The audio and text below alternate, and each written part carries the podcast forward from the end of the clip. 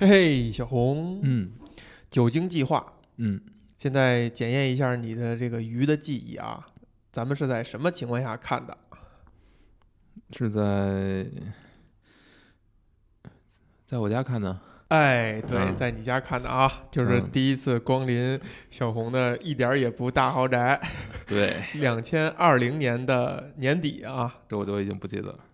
那时候咱们是在聊呃《楚门的世界》和《曼克》，哦，然后呢，小红还这个首次尝试了一下制作牛排，嗯，不能说成功，也不能说失败。然后我们俩人是一块儿，一共喝了一瓶红酒。嗯这个酒足饭饱，哎，没有酒足饭饱啊！吃完嗯牛排以后呢，我们就端着一杯红酒，没吃饱，合着是吧？嗨，这玩意儿没有吃饱吃不饱的事儿啊。嗯我们每人端着一杯红酒，然后就一起说看一部电影儿，因为那部电影儿这个酒精计划哈，呃，肯定是会去看的。然后我还特意跟你说，我说就那天去你们家的时候一块儿看吧。然后我们就一起看了，呃，现在回想起来啊，怎么那么 gay 呢？我操！你不能你不能做这样的心理暗示。嗯，现在回想起来哈，嗯这个观影过程是非常的开心的。这个开心呢，也可能是因为电影儿，嗯呃，更多程度可能是还是因为喝了酒，嗯，对？吧？我记得咱们笑的还是哈哈的，前仰后合。嗯也许如果不喝酒的话，看这电影儿没不会笑的这么厉害。嗯，你你觉得呢？我觉得可能是这样。呃，另外一点呢，就是呃，其实仔细一想哈，咱们除了录播课或者偶尔吃饭，也是在聊比较正经的事儿，好像已经很 非常非常少可以就是休闲的坐在一起看个电影儿啊，干个什么很无聊的事儿啊。没有过这样的活动了，已经好 好多年没有过了。上一次我能想到是还是咱们那时候在三番，在那个谁小 B 他们家玩了一会儿游戏，去过他们家吗？哦，去过。三藩附近的一个小城市。今儿他还找我呢，说说呃要不要来 Clubhouse 的邀请码？你要不要？要不要？要哦，不要？我我已经有了，我已经有了，嗯，对，我我不要不要，没没什么意思没兴趣。，没什么意思，没什么。好，哎，真的有朋友是说嗯说他觉得我我会是这个受众，因为做播客嘛，嗯我就跟人解释我说播客这东西是一个经过编辑的，就我可能还是更喜欢这东西是经过编辑以后的，不太喜欢这种实时的。嗯啊，说回到酒精计划啊，嗯酒精计划，所以当初咱们看的时候，当做是一个真正纯休闲娱乐的活动。对没想到最后也没有落到一个纯休闲娱乐的活动，我们还是要聊。没有吧？？一开始不目的不是这么单纯吧？是吗？一开始目的不是这么单纯吗？我觉得就憋着要聊的吧，应该。啊？你难道不是吗？难道说现在看电影都是默认这个东西我觉得真的是这样。是吗？嗯，哎，我看酒精计划的时候，脑子里真没有想要聊这个电影。呃，我觉得不是，我觉得是有那么一个预期吧，但是具体聊不聊呢，还看这电影本身怎么样嘛。如果真的电影不行的话，那聊它干嘛呢？所以当初咱们借着酒劲儿看完这电影啊，我感觉我是没觉得电影特别好，嗯特别特别没觉得特别特别好，我觉得还是可能还有点问题的。但是呢，确实之后慢慢的你会经常回味，嗯你会经常回味这个电影。没想到这部电影呢，还是也挺让人有想这个仔细思考一下的这个呃价值或者余嗯地的。嗯这个电影咱们要看它，其实最主要的一个出发点是说它的主演。嗯，Mass，米米克尔森，嗯，对，大家会亲切的叫做麦叔哈，拔叔，也会叫拔叔。嗯，拔叔其实是后来有的，因为嗯他是之后演了那个汉尼拔的剧集，我觉得在里边那个形象真的是太太太凸显他的这个魅力所在了。嗯这个麦叔最早给我留下印象的，其实就是丹尼尔·克雷格零零七的第一部电影《皇家赌场》，那个时候是麦叔演的第一反派，当时是非常的就是给大家惊喜，非常出色，非常出彩。然后，尤其是现在脑海当中还能回起那电影里边他的一些表情、一些动作啊。然后再有就是前几年他有一部非常破圈儿的一个电影，其实是在艺术电影节上出来的，但是很破圈儿，是他在北欧在呃同样也是这部《酒精计划》的导演拍的那个《狩猎》，啊、也是让他哎是不是拿到了戛纳的那个奖哈，嗯有点有点记不太清了。后来他可能有一相当一部分工作就到了美国，到好莱坞啊拍电影啊或者拍剧集，嗯，并不是这样，不是吗？对他自己是坚持着一部外面的片儿，一部丹麦自己的片儿，哦，所以他是一直这么交替的，他从来没有说完全到好莱坞啊或者到其他地方去拍，所以这个人还是比较呃呃有自己的想法吧，我觉得。对对，嗯。而且他表达了就是他拍《酒精计划》的时候，就是回到回到丹麦去拍电影，还是觉得非常舒服的。对肯定在老美那块儿怎么着都不舒服，还是跟自己这个已经也也算是朋友关系吧，或者嗯合作伙伴一起去干事儿，好像还是挺舒服的。而且毕竟是用母语嘛，片中他的形象呢，呃，没有那么的光鲜亮丽，不嗯像演拔叔的时候，我靠，那简直浑身上下一丝不苟的感觉，嗯就是要演出那种多少有点病态的，然后有一点儿 神经质的那个那个感觉啊。嗯，所以这电影里边多少有一点不修边幅嗯但是日常，嗯啊、但是我记得咱们在看的时候，就一直一边端着酒杯哈，就一边在感叹：哎呀，这个麦叔实在是太有魅力了，呃，嗯非常的吸引人毕。竟人家确实是无死角嘛。无，哎呀，嗯这话给的这么高的评价，但是你你看，我觉得他也不是那种特别标准的，呃，或者你你你能想象到的那种那种帅，嗯我觉得还不太一样。他是属于那种非常有一种，我觉得有一种原始的感觉吧。嗯原始的感觉，其实就是气质。这个气质真的是一个无法靠怎么着装啊，怎么、嗯，怎么人家去是跳舞，表现、啊。人家是专业跳舞出身的。其实我觉得，反而他身上是有一种比较知性的那种气质，但我不知道他的这个，比如说受教育的水平啊等等，嗯能了解到的就是，比如北欧的国家都很发达吧，呃，无论是社会福利啊等等各方面的，都是就全球领先的水平，是，而且国民的教育水平也很高。对，但是傻逼也不少，就这样。啊、那那肯定哪儿都有嘛，对，哪儿都有，给人的感觉是说那块儿呢，就是挺容易产生思考人生、怀疑人生的人，主要是因为生活上也比较安逸，推崇的那种文化是那种，就是很享受生活，然后工工作跟生活很平衡。这个电影儿哈，这个导演叫托马斯·温特伯格，呃，算是丹麦的一个就是数一数二的这种导演了。然后这部电影儿呢，其实出来以后呢，各大电影节也是很受关注，呃，好像现在感觉是口碑都是很不错的。嗯看下来以后呢，确实觉得是有一种很不一样的感觉。这个不一样的感觉就是没有那么的，呃，没有那么的艺术，也没有那么的商业，好像谈了点东西，又好像什么也没谈，是一个特别复杂的，但是呢，观影经历很令人愉悦的一个过程。嗯所以我就觉得它就特别值得去深深度的探讨探讨，到底为什么会有这样的感觉。嗯，呃，那你这个要不要 按照惯例是吧，讲一讲这电影讲了一个什么样的故事？嗯，主角是一个叫马丁的大学的历史老师啊，然后他有三个朋友，这三个朋友分别教的有教体育的啊，有一个体育，有教音音乐乐，还有一个教什么的心理学，心理学啊。然后这四个朋友呢，都到了一定岁数，基本上算中年了吧。哎，有的有自己的孩子了，有的可能还是单身。然后呢，马丁本身过得稍微有一点窝囊，就是他的在课上的表现其实非常不好，遭到了学生家长的质疑，这种质疑，说这个孩子交给你们，交给你，你就这么大，你这个将来怎么考试啊？这孩子们都一个一个非常奋斗逼的样子，我们那个学分呢，怎么样怎么样？无法理解啊。然后，马丁被怼的也是就是无话可说，对对对，吭吭吭哧哧的。对啊，那意思嗯就是说，我要不我我我来给你们换个老师啊，或者什么，反正很很很弱的样子。嗯然后他在家里呢，跟他的老婆呢，也是属于半，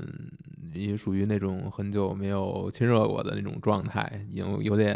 也不是冷战吧，有点麻木吧，就彼此相当于有点基基本上没什么交流了。对对对，像陌生人一样嘛，嗯嗯、孩子跟他其实也没有也没有很尊敬他，也没有跟他有过多的交流，嗯，所以他基本处于一个，你说是中年危机，还是说处于一个，呃，生活没什么激情呢，没什么奔头的一个状态，就是他如之前我们说过的，就是他在这个世界上该该付出的都已经差不多了，deliver 的已经 deliver 了，对，所以他基本上就没什么奔头了，就是没有什么其他的奔头了，嗯，所以他生活的非常暗淡。那其他的朋友呢，他的三位同事呢也是这样，好不到哪儿去。也好不到哪儿去，嗯，但他们聚在一起的时候呢，有一个朋友就提到了所谓的一个理论，就是说人类应该要在血液浓度百分之千分之五，是吧？万分之五，万分之五。就是就是百分之零点零五。啊，对，就是你的血液中的酒精浓度，我记得咱们咱们当时看的那个那个版本啊，那字幕就是就是翻译的不是那么恰，不是那么很很利索哈，感觉好像说的意思有有一个可能性是说人。血液当中的酒精浓度应该在百分之零点零五，这人是完全体，嗯，但是呢，人天生的就是缺这百分之零点零五啊，所以呢，人就不能是完全体。当嗯你包含了这一部分酒精呢，你人好像就能泰然自若的挥洒嗯自如，很自信、很轻松、很放松，很能展现魅力那么一个状态。反正嗯描绘的非常美好啊。所以呢，这四个朋友就决定呢，呃，其实他们一开始还没有决定，一开始是马丁自己决定，听了这个有点有点动心，然后决定自己尝试一下，他就偷偷的把这个酒装在其他的容器里，呃，这个带到公司，呃，不是公公司，带到 学学校嗯然后呢，呃，上课之前先喝点，先喝两口，然后呢，他发现自己的上课的表现呢有了非常非常棒的改提升改进啊，发现哎这个理论好像是有用的，然后呢告诉了他的三位朋友，三位朋友呢也开始效仿他，但是他们约定说，呃每天不要喝超过这个数，就是这个测血液浓度，同时呢八点以后是不喝的，啊，只在上课时间、工作时间才喝酒。嗯，然后他们发现自己的生活发生了非常大的改变，呃，他们变得更加自信，变得更加有魅力，然后身边的一切人对他们的这种反应都变得好了起来。然后马丁甚至不仅带他的家人去旅行，还跟他的妻子又重新的亲热了起来。哎，然后他们决定，哎，这个既然效果这么好，我们提个档再测，试提个档吧，嗯我们把这个档位往上拉一拉，然后我们喝到百分之呃万分之八，千分之一，千分之一千分之一是吧？他们就开始往上加码，然后发现，哎，效果也还行，也没什么太大问题。嗯、然后说那我们就再加，我们就不设限了，我们就喝到醉为止。那在一次这个醉酒之后，呃，这个两个有家庭的男人都遭到了家里人的诘问，哎，其中马丁是醉倒在街头，对被邻露居捡了回去，啊。然后他另外一个朋友就是那个尼古拉，他嗯有三个小孩儿的，这个居然在夜里边尿了床，对，然后他们就进入了这么一种很虚无的一个很状虚无的一个状态，然后呃，慢慢的三个，其中三个人都开始不和了，戒酒了，但另外一位叫 Tommy 的体育育老师师，嗯，还是在酗酒的状态中，同时也在学校大出了一回洋相，连路都走不直了。然后学校对他们应该也有一定的所谓的处罚劝劝诫或者是处罚吧，啊，然后慢慢的发生了什么事儿呢？就是这个汤米在一次醉酒之后自己驾船，然后到湖还是海上吧，嗯，相当于自杀吧，嗯，啊，自自尽了。这个也可以有多重的理解哈。嗯反正就是汤米落水，然后溺亡。对，但这是在在他溺亡之前，其实有一次马丁到他家的，然后到他家的时候，两人还说了一呃有一有一番对话。汤米当时是在劝他，就是不要再这么喝下去了，但是汤米呃马丁是在劝汤米，马丁劝汤米劝，汤米，然后汤米是，我也不知道他是想明白了还是什么，反正这个就很很莫测吧，这个这个表情这个反应。然后三个剩下的三个人去参加汤米的葬礼，葬礼之后呢，他们坐在餐桌上，然后侍应生给他们上酒，三个人都有点不自在，没有没有没有没有，还还可以，还可还以。可以是吧？啊还是喝了，反正就是说 for Tommy 吧，就是还是在互相在敬酒。他们教的学生毕业了，然后三位老师出去跟他的学生们一起庆祝，然后这时候马丁收到了他妻子寄来发来的短信，说我们和好吧。他也没什么表情感觉，然后后来最后就在这个学生中间自己跳了起来。因为他之前是一个专业的舞蹈演员嘛，就是这个人物的设定。其实人物的设定是说他学过，他学过，嗯，对。嗯但他本身这个演员，他是一曾经是一个专业的芭蕾舞演员，对，所以他有呃这个基础。嗯，在这个这个片子的最后呢，是马丁是自己跳了起来，而且跳得非常棒。最后他跳到湖里，啊，纵身一跃，纵身一跃跳了进去，然后这个影片就结束了。就因为咱们要聊这事儿，所以呢，我就看了第二遍，简单的补充补充。嗯，一个是说这个电影啊，在一开始的时候，他引用了一番话吧，这个话好像是丹麦最拿得出手的一个哲学家克尔凯郭尔啊啊，反非常难记的一名字啊。大概的话是说这样：什么是青春？嗯啊，就是一场梦。那什么是爱情？就是梦的内容，算是他的名言吧。然后他有一个首尾呼应，是最后那个纵身一跃。至于这一跃，至于这个哲学家是什么，其实那得咱们通过对这哲学家有了解才知道。在中文世界，有一人写了一个一本这个哲学家的书，那个名字就叫《绝望一跃》。嗯啊，然后副标题叫《孤独天才科尔凯郭尔》。另外呢，其实，在第一遍看的时候，因为咱们知道是麦叔、拔叔是主演，所以你可能很多注意力是落在他身上的。但是其实这电影一开始的时候就是用四个老师相继入镜的，就是没有说完全渲染是是这个麦叔是主角，其实就讲述了他们一开始每个人课堂上都死气沉沉的，都没有什么好的这个表现，以麦叔这个可能是最为突出。然后再有就是说，这个其实他们第一次探讨酒的这个事儿呢，是在其中一个朋友，就是这个尼古拉，他的他他过生日，他四十岁生日，所以其实是有一个年龄上的定性，就是这些人就是一个四十岁左右的人，而且他们之间的关系呢是最后去世的体育老师跟这个主角马丁其实是算是非常非常多年的相识，甚至是学生时代的好友，就是相互之间非常了解的。而另外两位老师呢，可能就是在这个学校认识，而且另外老两个老师带出来的信息是，说在他们刚认识马丁的时候，他是一个非常就才华横溢、神采奕奕的这样一个人，有非常好的前景，就是补读博士生啊，甚至有科技什么经费之类的。只是因为马丁为了家庭，就他已经要生孩子了，所以放弃了这些东西，改为就从事着这种类似于可能是中学生的这种教育工作。这个四个人的关系呢，也是说，呃，另外两个朋友很明显是被马丁的这种个人的才华所吸引，所以这四个人可能才成为一个非常好的关系，然后一直好了就是这么十十几年吧。但是马丁跟汤米呢是格外的熟悉，然后再有一个呃有意思的细节是说，这个汤米在学校里边，这个刚才你说的汤米在学校里出洋相的时候，马丁把他呃相当于送回家，然后一直陪伴着他，然后最后马丁呢，呃汤米是说呢，说你不用老来看我了，啊，虽然他感觉自身确实是有这种酗酒的问题，但是你不用老来看我了，然后马丁就也未置可否。在他们俩最后要分别的时候，汤米若有所思。可能他最后他清楚的是说，马丁现在也出现了很大的问题，所以不是说他非常关心他来看的，而他而是说他自己也有问题，他也没地儿可去。比如跟家里跟老婆孩子也关系闹得也不是很好，所以我才我第二遍看的时候，我才仔细去看汤米那番话。其实意思是说，你不要走步我的后尘，因为感觉汤米应该是一个。之前有过一段认真的关系，后来分手了。就是这个他的那另外的一个伴侣也在他们谈话里边出现过这个名字。他感觉意思就是说，我很信任你跟你的老婆，你们俩，我很相信你们能继续走下去。你不要步我的后尘，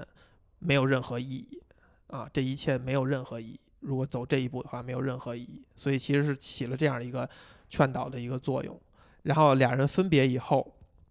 汤米在。泛着舟在湖上失事，这个前面也有一个小的铺垫，就是他们有一次一起喝的酩酊大醉的时候，呃，要买新鲜的鳕鱼，结果买不着。这四个 醉鬼居然在这个水边 决定要钓鱼，然后汤米作为体育老师特意说了，我们一定要穿救生衣，一定要穿救生衣在水边，一定要穿。然后大家调侃他说：“你作为一个体育老师，你连游泳都不会。”他说：“对，我不会。”那么最后一幕就是汤米他喝的大醉，自己一个人抱着狗来到水边儿，想穿救生衣没有穿上，最后赌气就把救生衣扔在了一边儿。所以感觉他这个更像是一个意外，喝的太醉了，就从水上落入了湖中，然后因为不会游泳去世了。那么另外三个人参加了汤米的葬礼以后，呃，马丁收到了老婆的信息，这个信息是说的是我也想你，省略号，其实也是有一个呼应，就是刚才你提到他们就是马丁因为喝酒以后，两个人又带着家里边的人一起去郊游，然后在野外又重新的亲热了起来。事成之后，老婆的第一句话是说我非常想念你。其实这个想你就包含的是想念我们之间这种这么愉快的这个时光，呃，其实也有一点呼应。在最后结尾，马丁收到了老婆的信息以后，他给他的回复是说：“我想汤米是支持我们的。”其实也是呼应的意思，是说汤米支持我们继续走下去。然后他老婆给他回复是：“我也我也是这样想的。”哎，也就是预示着俩人的关系会在走好。然后马丁其实因此就。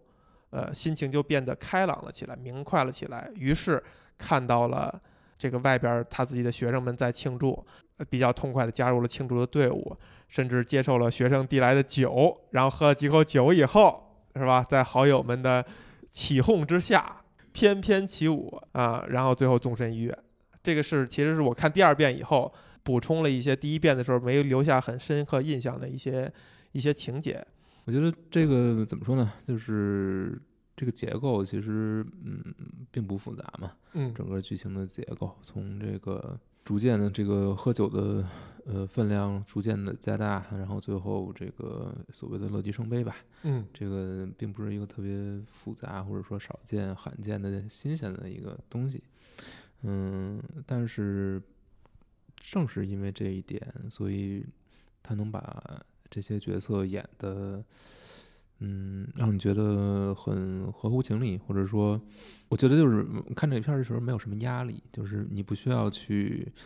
呃呃，去猜，或者说你知道他没有想要说，呃，打破你的期待，然后让你大惊失色，或者是，呃，这样，就你没有这个这个状态，但是你就会觉得很。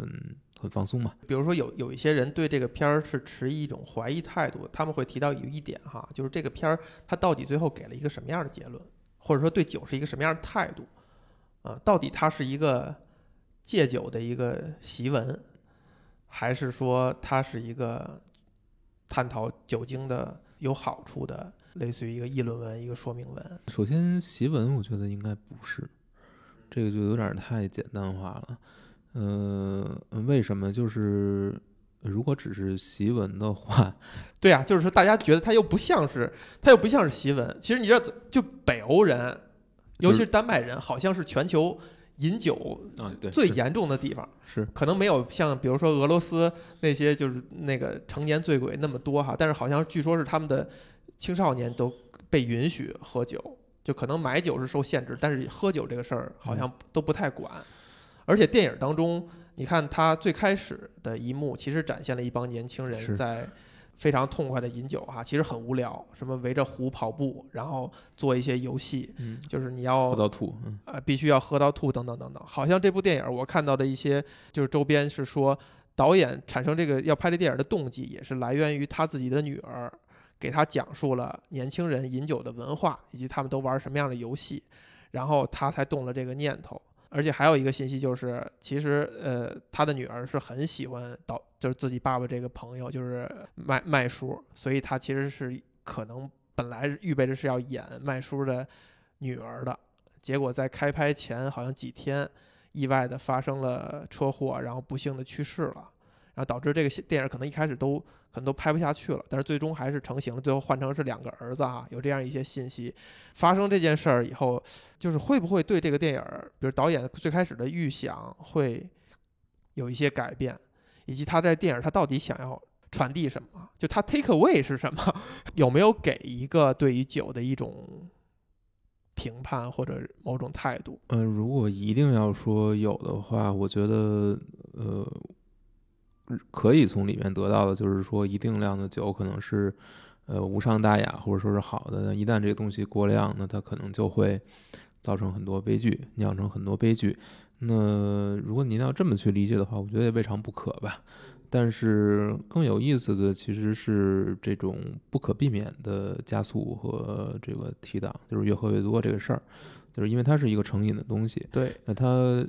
一定是不受你意志意愿去控制的，就是你一定很难去控制控制得住，即便它一开始可能会有一点好处，但是。最终都会有一个同样的结局，那这也是为什么我们会社会中一一般会对这种这种东西加以一定的控制，嗯，对吧？就是说，如果你你真的自己一定想要喝成这个样子，也是可以的，但是社会对他应该是持一个相对控制的态度吧。你对此也是很就忌惮的。呃，因为其实，在咱们上次一起看完这电影以后不久之后，你就完成了一次 对大醉。呃，不是醉啊，真不是醉。我觉得他就是呃，烈酒喝过量了。呃，对，烈酒喝过量了。嗯，是怎么说呢？就是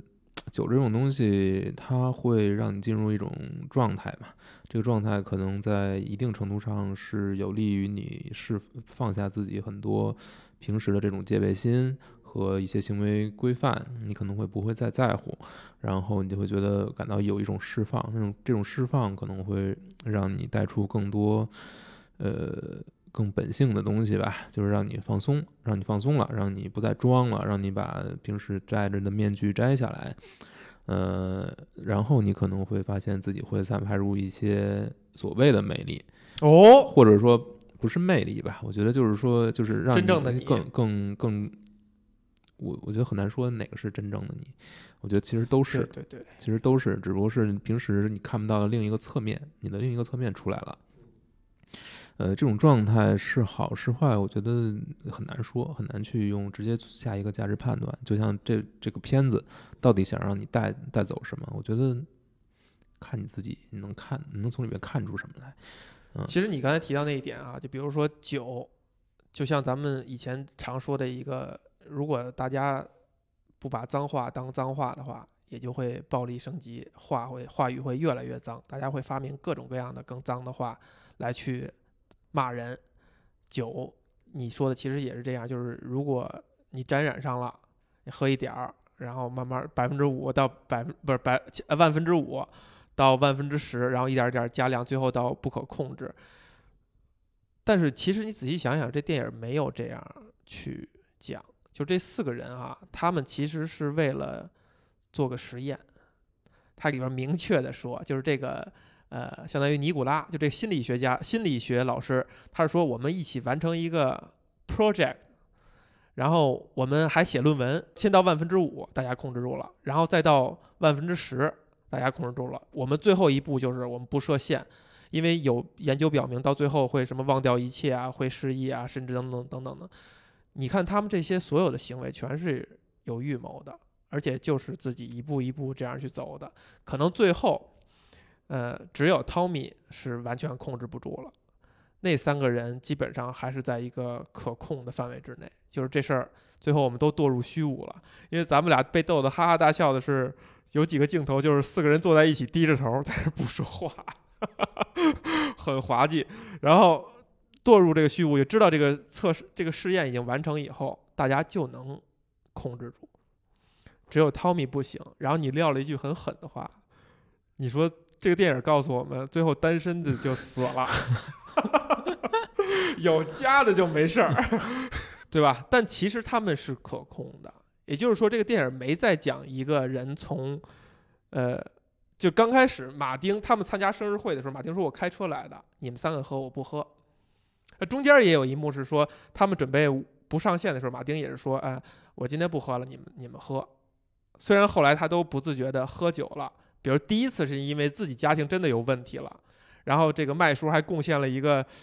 酝酿情绪到落泪的一个精彩的演技哈，这然后。他落泪这这一刻，才让三个朋友看到，哎，马丁你怎么了？你这是家里出什么情况了？然后第二幕呢，其实是为了这个这烘托气氛，但终归是说他们还是能控制的。所以电影没是在讲人是怎么变成酒鬼的，那他又为什么要这么去讲故事？就这个事儿肯定背后藏了一些导演的一些小心思、一些想法。嗯，你觉得你看完以后，你会对酒持什么样一个态度？或者说，如果不是酒呢？如果他要探讨的主题不是酒呢？不是酒是什么？主题可能没有在讲酒这件事儿，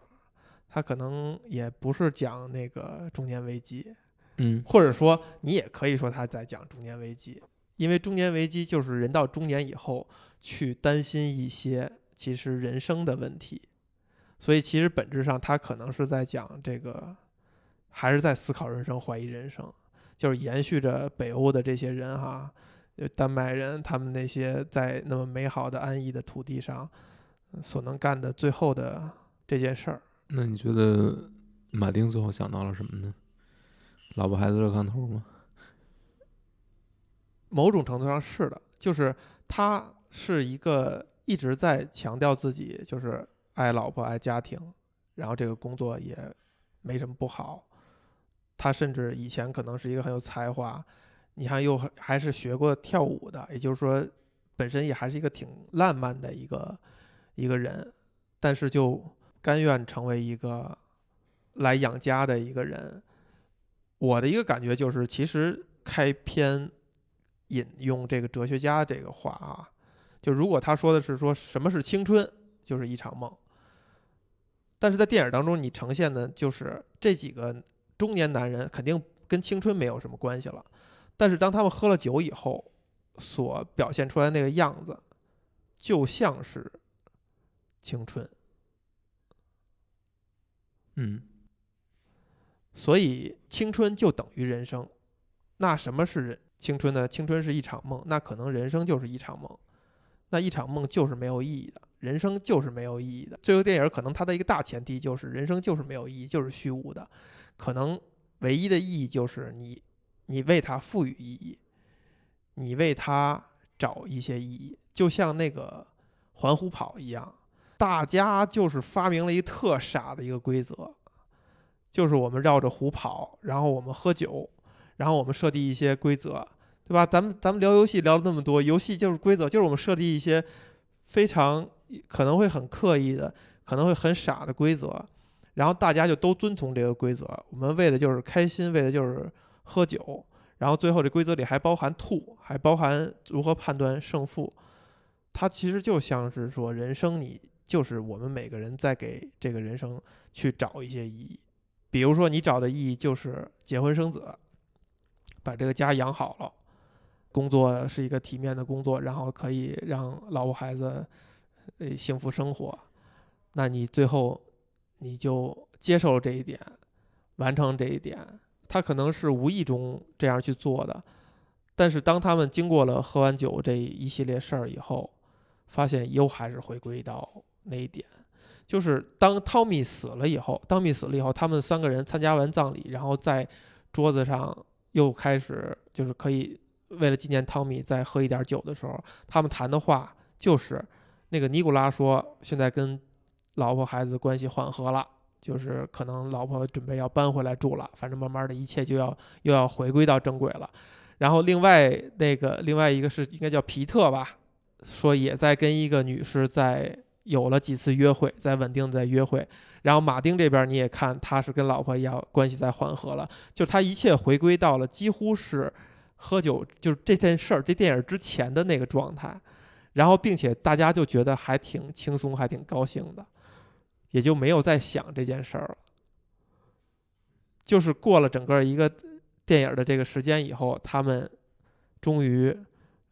不危机了终于，做够了。对，不再怀疑人生了，就是认可到人生就是这样了，就是我们自己找的这些意义，它就是意义的本身，嗯，然后就开开心心的又开始聚会、摸鱼，喝酒、摸鱼，生活就是摸鱼。哎，生活有可能还真的就是摸鱼。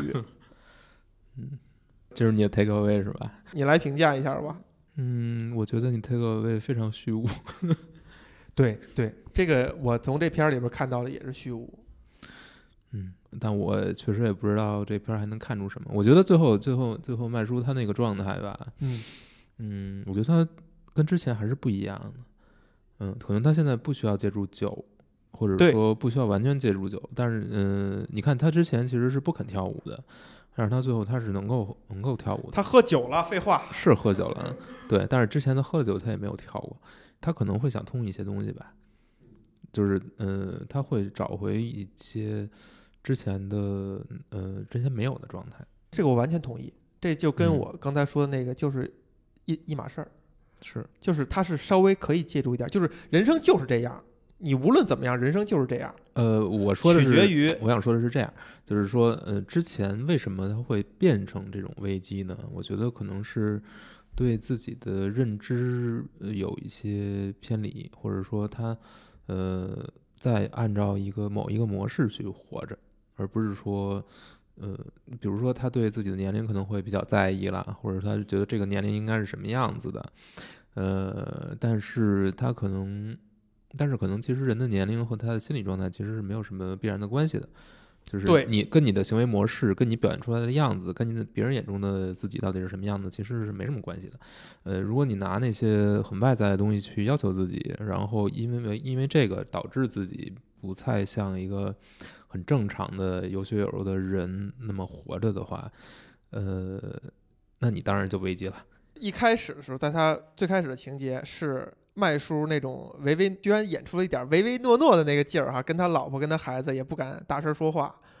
看着老婆跟孩子都爱答不理的，甚至他老婆感觉就是诚心为了不跟他在一个屋檐下，就是也去上夜班儿。然后他要说点什么的时候，他老婆就赶紧就借口就跟孩子说话什么就就走开了。他也借着仅有机会问说：“你是不是现在觉得就我没有那么有有趣了？”到他让他老婆和家人觉得有趣去玩，差别就在于他喝点酒，也就是这个人没有任何的变化，他没有通过去上一个什么讲段子的课或者怎么样去让他这个人产生一些变化和不同，丰富自己，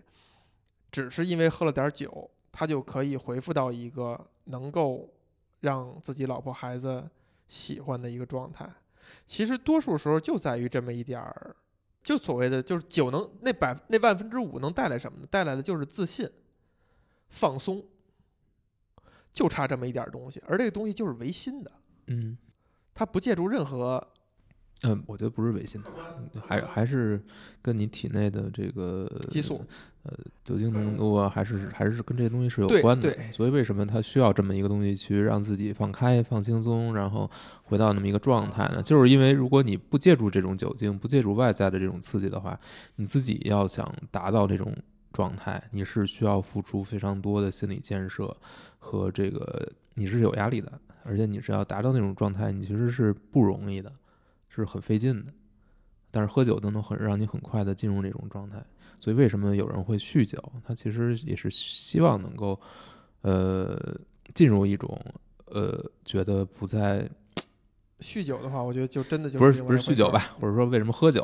那可能他为什么？因为我觉得酒是一个非常难喝的东西，不管是任何哪一种酒都是非常难喝的东西，哎，那这个极其难喝的东西。这是我的口味，不对不代表其他人。我无法理解为什么有人为了喝酒，为了那个口味而喝酒，还能喝出这种口味那种口味。我确实非常佩服。我就是一种，我如果酒可以让我永远不醉，那我就太开心了，因为我是非常喜欢酒的口味的，就特特嗯定的几就是种酒、啊人跟，人不一样嘛。所以嗯我既不在意他给我的什么所谓的自信和放松的状态，我喜欢喝酒，真的完全只是因为口味儿。所以其实这个电影本质上，我也无法跟他是非常共鸣的。嗯这才有角度去让咱们去就试图好好理解一下到底他他想讲什么哈。可能酒起到的作用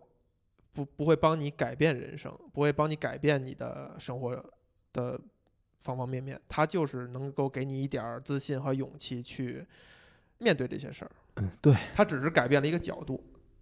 呃，我觉得如果是输出自己的观点的话，我其实觉得这样反而是一种很很危险的一个信号。很危险。就如果你确实是需要借助外在的东西来去完成一些事情，即便你把这个事情完成了，那其实这个东西也是不长久的，或者说它，呃，你总会露馅儿，你不可能永远依赖一个东西。而你如如果一旦陷入对一种东西的依赖，不管它是酒还是咖啡还是什么其他的东西，那你其实就等于把自己的生活交给了这个东西，一个外在的东西，而不是你自己。那你如果没有这个东西怎么办？就算有这东西，其实也没有解法。你看这电影里边讲的也是，就算他跟他老婆家庭一块去玩儿，然后又可以这个亲热，但是之后仍然没有关系，没有发生很大的转变，大家也还在没有那么愉快，也没有相互之间相处时间更长，也在也也也在有冲突。就这个问题，就算是有这些，也没有得到解决，呃，所以就是，而且靠自己也没法解决。嗯，你觉得呢？我或者说这部电影它的 take away 是这样的，它没有嗯讲，没有讲说人就是就比如说励志的故事哈，不是首先呢，就是能不能改变自己的生活，我觉得是可以的，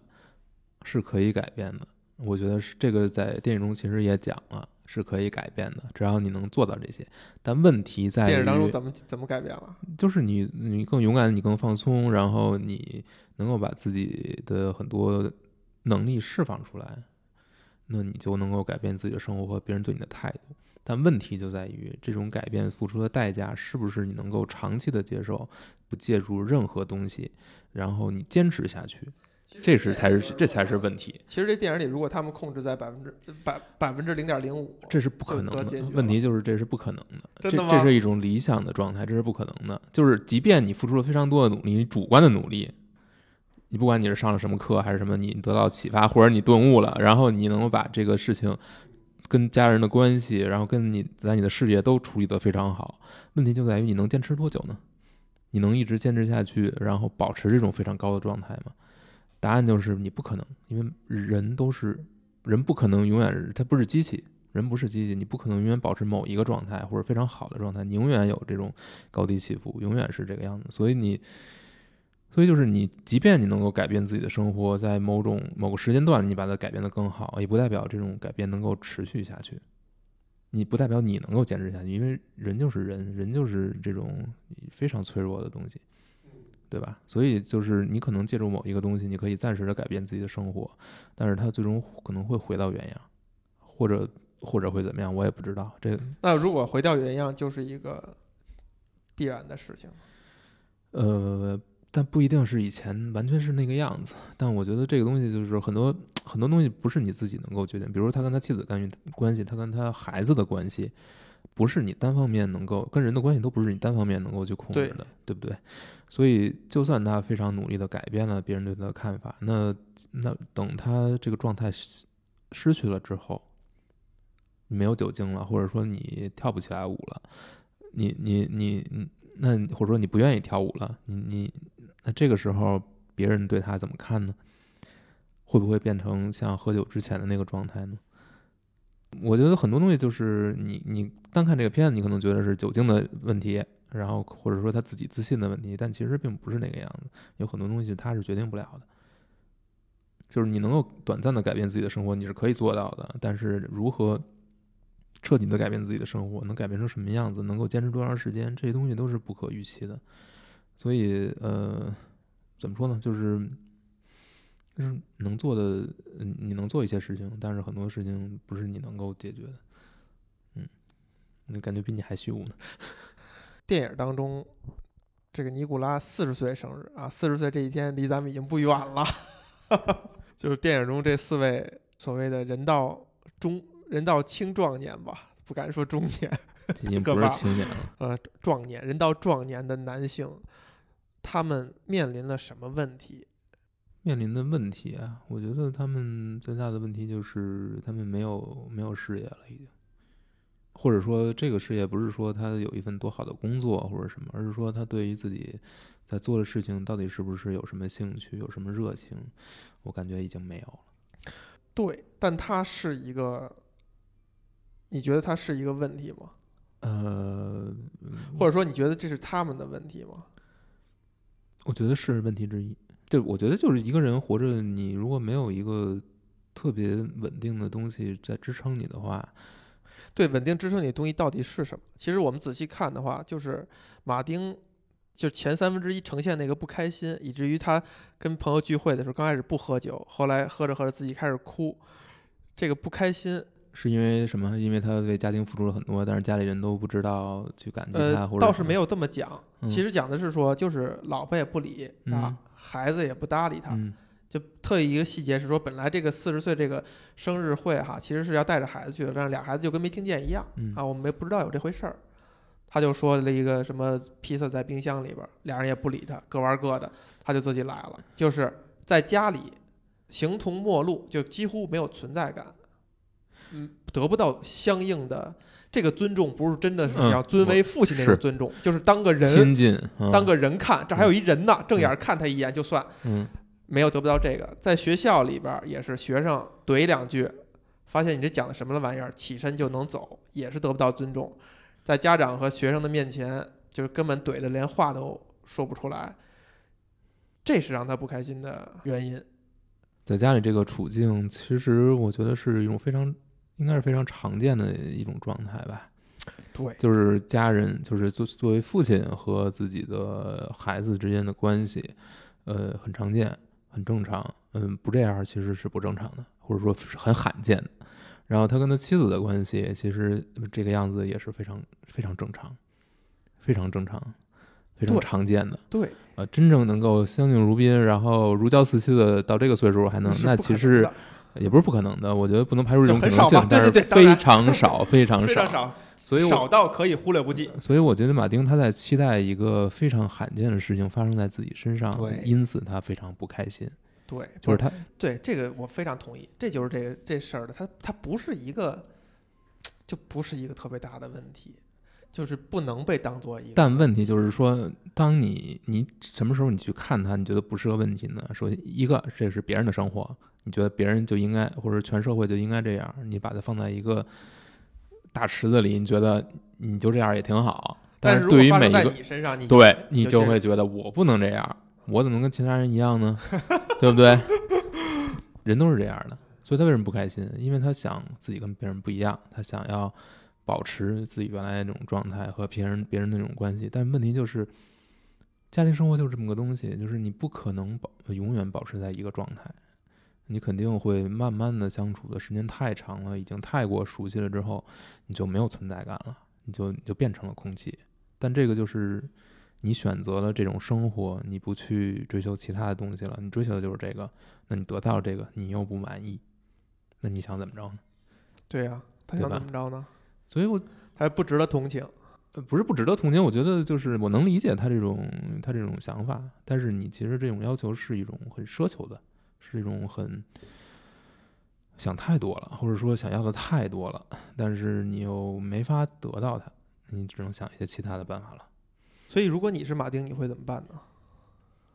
我自尽吧。不，我觉得，嗯、他想开心起来，还是要喝点酒，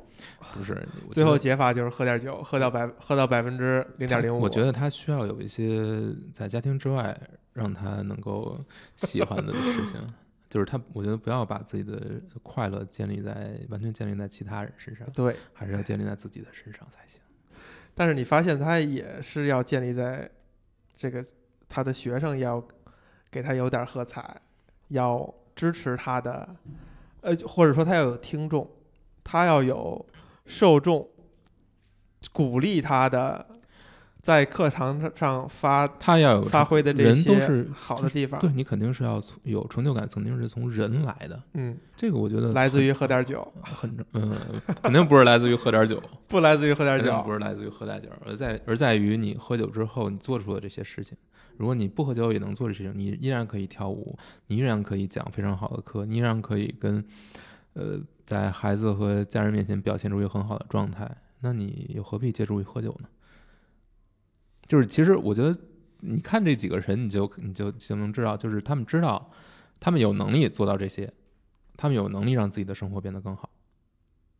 他们是有这个能力的，他们完全知道自己应该怎么做，他们知道当年这种状态，而这种状态他完全可以找回来。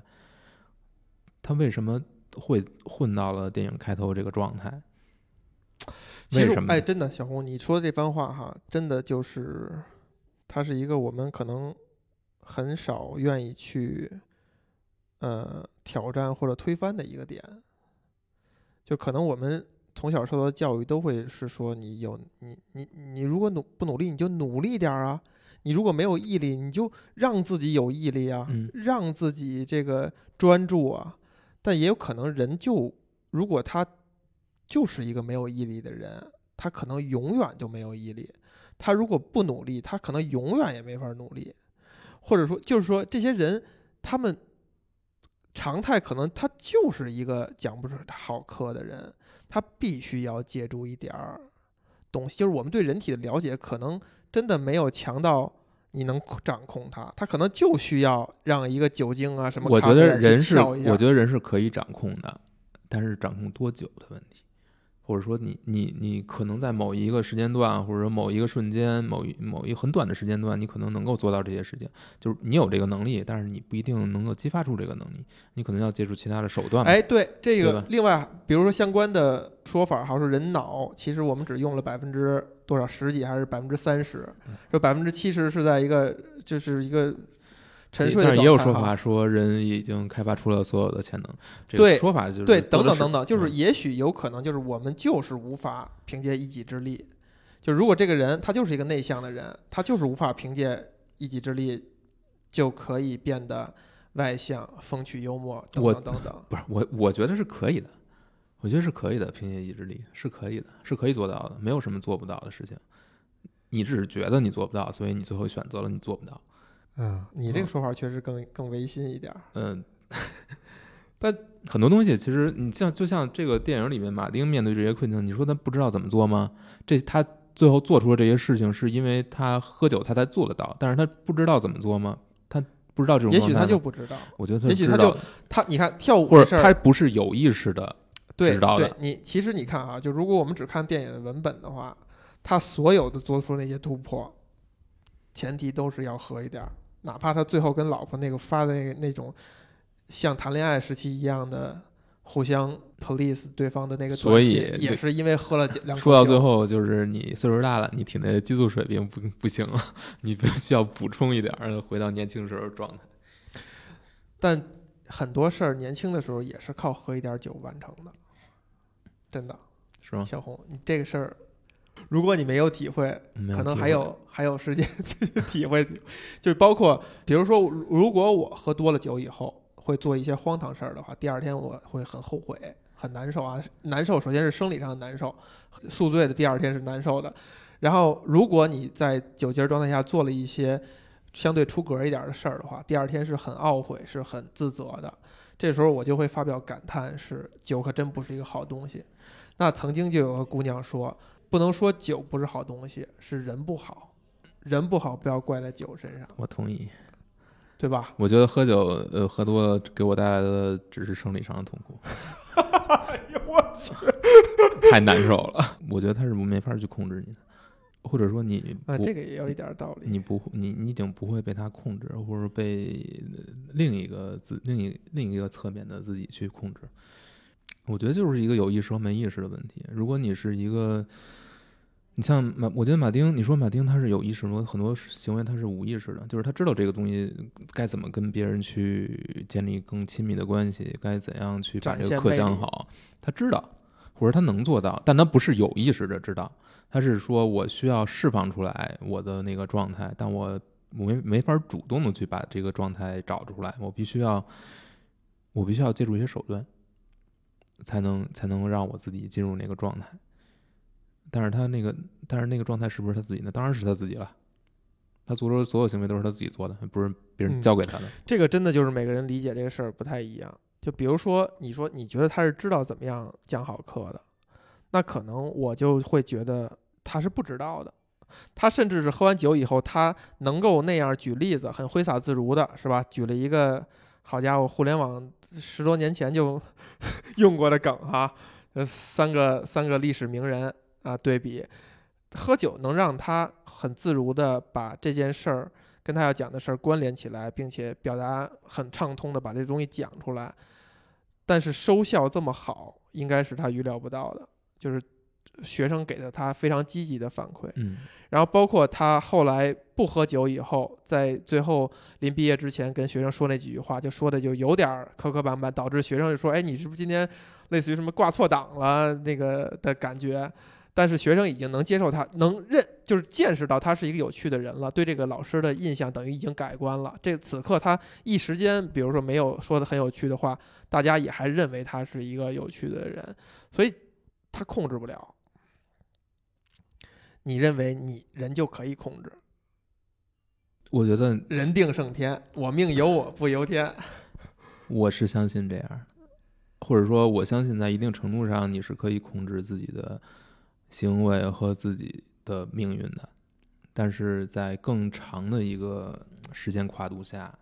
你可能是失控的，或者说你是无法去控制的，因为有太多东西是在你之外的，你能控制的只有自己这一小部分。我觉得只要你能控制住自己这一小部分，你就是很了不起了。那几个人，他喝完酒以后，在课堂上表现好，跟家里的关系怎么样，表现的更好，也是吓了自己一跳的。就他根本预料不到，就这个东西，它不是一个理性推导的。我他只是说我喝点酒试试，我看看能。首先啊，我跟你说，我达到这种状态，我是不需要喝酒的。我要进入这种状态，其实很，其实是电影中描述的状态吗？是，还是说什么？就是也许你喝完酒以后，可能会我觉得就是一种做出一些吓自己一跳的事儿。呃，我觉得能超出自己的预期，或者说符合自己的预期吧。就是，比如说，如果我去，比如我们办活动，那我去做做嘉宾，去去做演讲，或者说当众发言，或者说去做这种会议上的这种发言，所有的这些东西，就是需要展现你自己魅力的时候，我是我现在已经，我觉得我基本上是不会有什么磕磕绊绊的状态了，就会非常流畅，非常自然。我觉得很大一部分是因为我经常录播客，所以经历了非常多的这种锻炼，所以就是表达会比较流畅。另一方面就是我我会自己调整自己进入到一种状态，就是表演型人格的那个状态，就是会进入表演状态。然后呃，所以我为什么说我觉得人有很多潜能是你自不自己不知道的，但是我现在其实是知道的。就是我知道我会进入那种状态，我会变成那种人格，那是我另一个部分的我自己，而而且我是不需要喝酒。对，你看这个点放在这个故事里仍然成立，就这些人是老师，嗯，按理说他们应该具备这样的能力，对吧？他是经过职业训练的，说这么白了就是他这么多年他已经觉得这事儿没劲了。就是这样啊。嗯，就是对于你仍然生效，就是如果喝点酒，你下次你可以试试，要不然你你吹你也吹一个，我不需不是不是要，，你听不是需不需要的问题，就是比如说你现在啊，咱们就说你你你厉害，你每次一上台就百分之一百二，好不好？然后你喝点酒以后，你发现变成了百分之二百，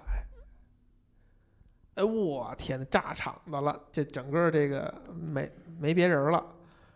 万一呢，对不对？万分之五的酒精含量，哎，万一从百分之一百二变成百分之二百，护驴护于履地，物语里地还行。是不是？他游戏，他也许他就给你惊喜，他就能吓你一跳。哎呦，原来我这个体内还有一个小绿巨人儿呢！哎呀，嗯，但我我是不会，如即便是这样，我觉得我会选择不喝。嗯所以这个电影你也是没法儿在这个层面上产生共鸣的。那么，比如说你觉得它好看，或者说这个吸引你，是因为什么呢？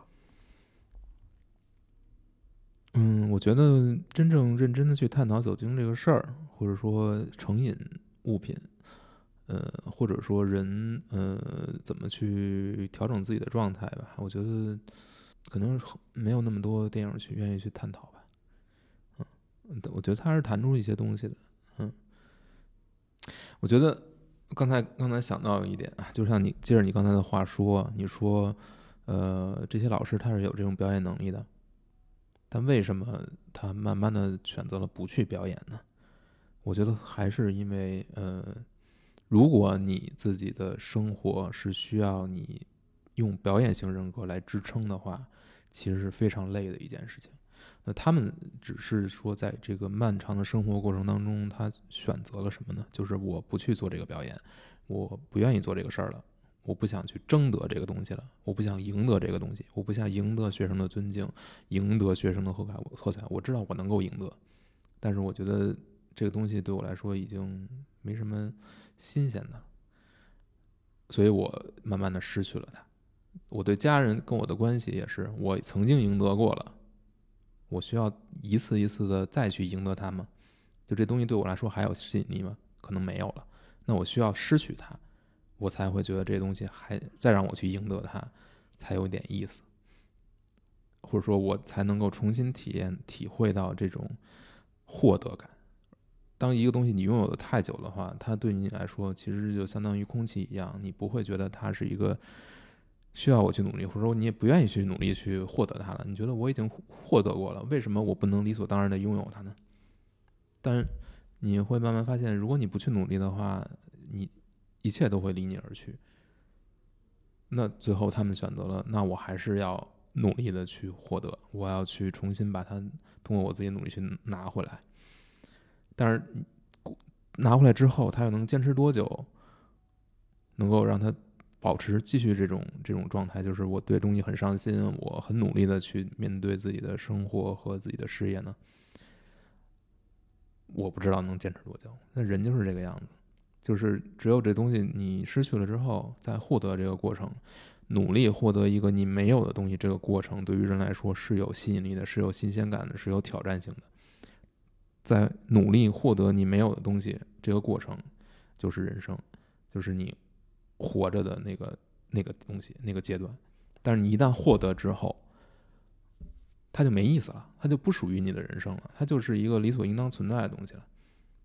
那慢慢的，你可能就会觉得不付出也行，嗯，因为它没劲了，它没有意思了。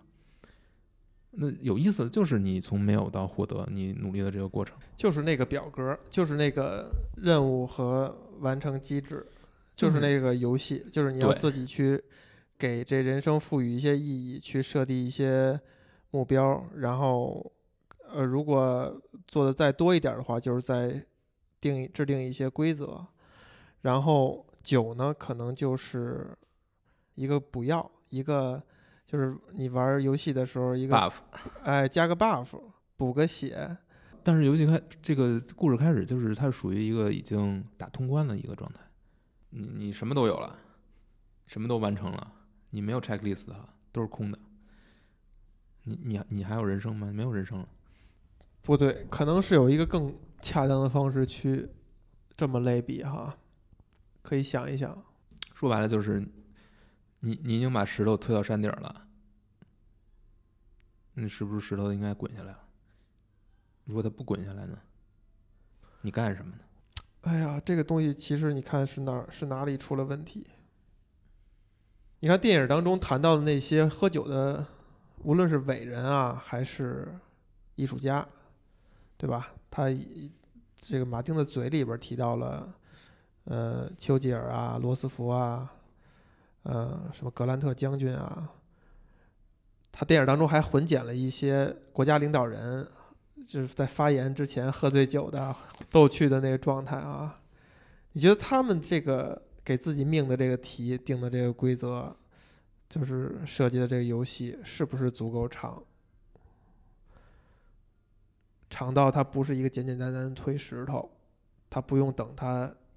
没推到，这个石头就该落下来了，已经到山顶了。这个是不是在谈一个你如何给自己定义人生的事儿？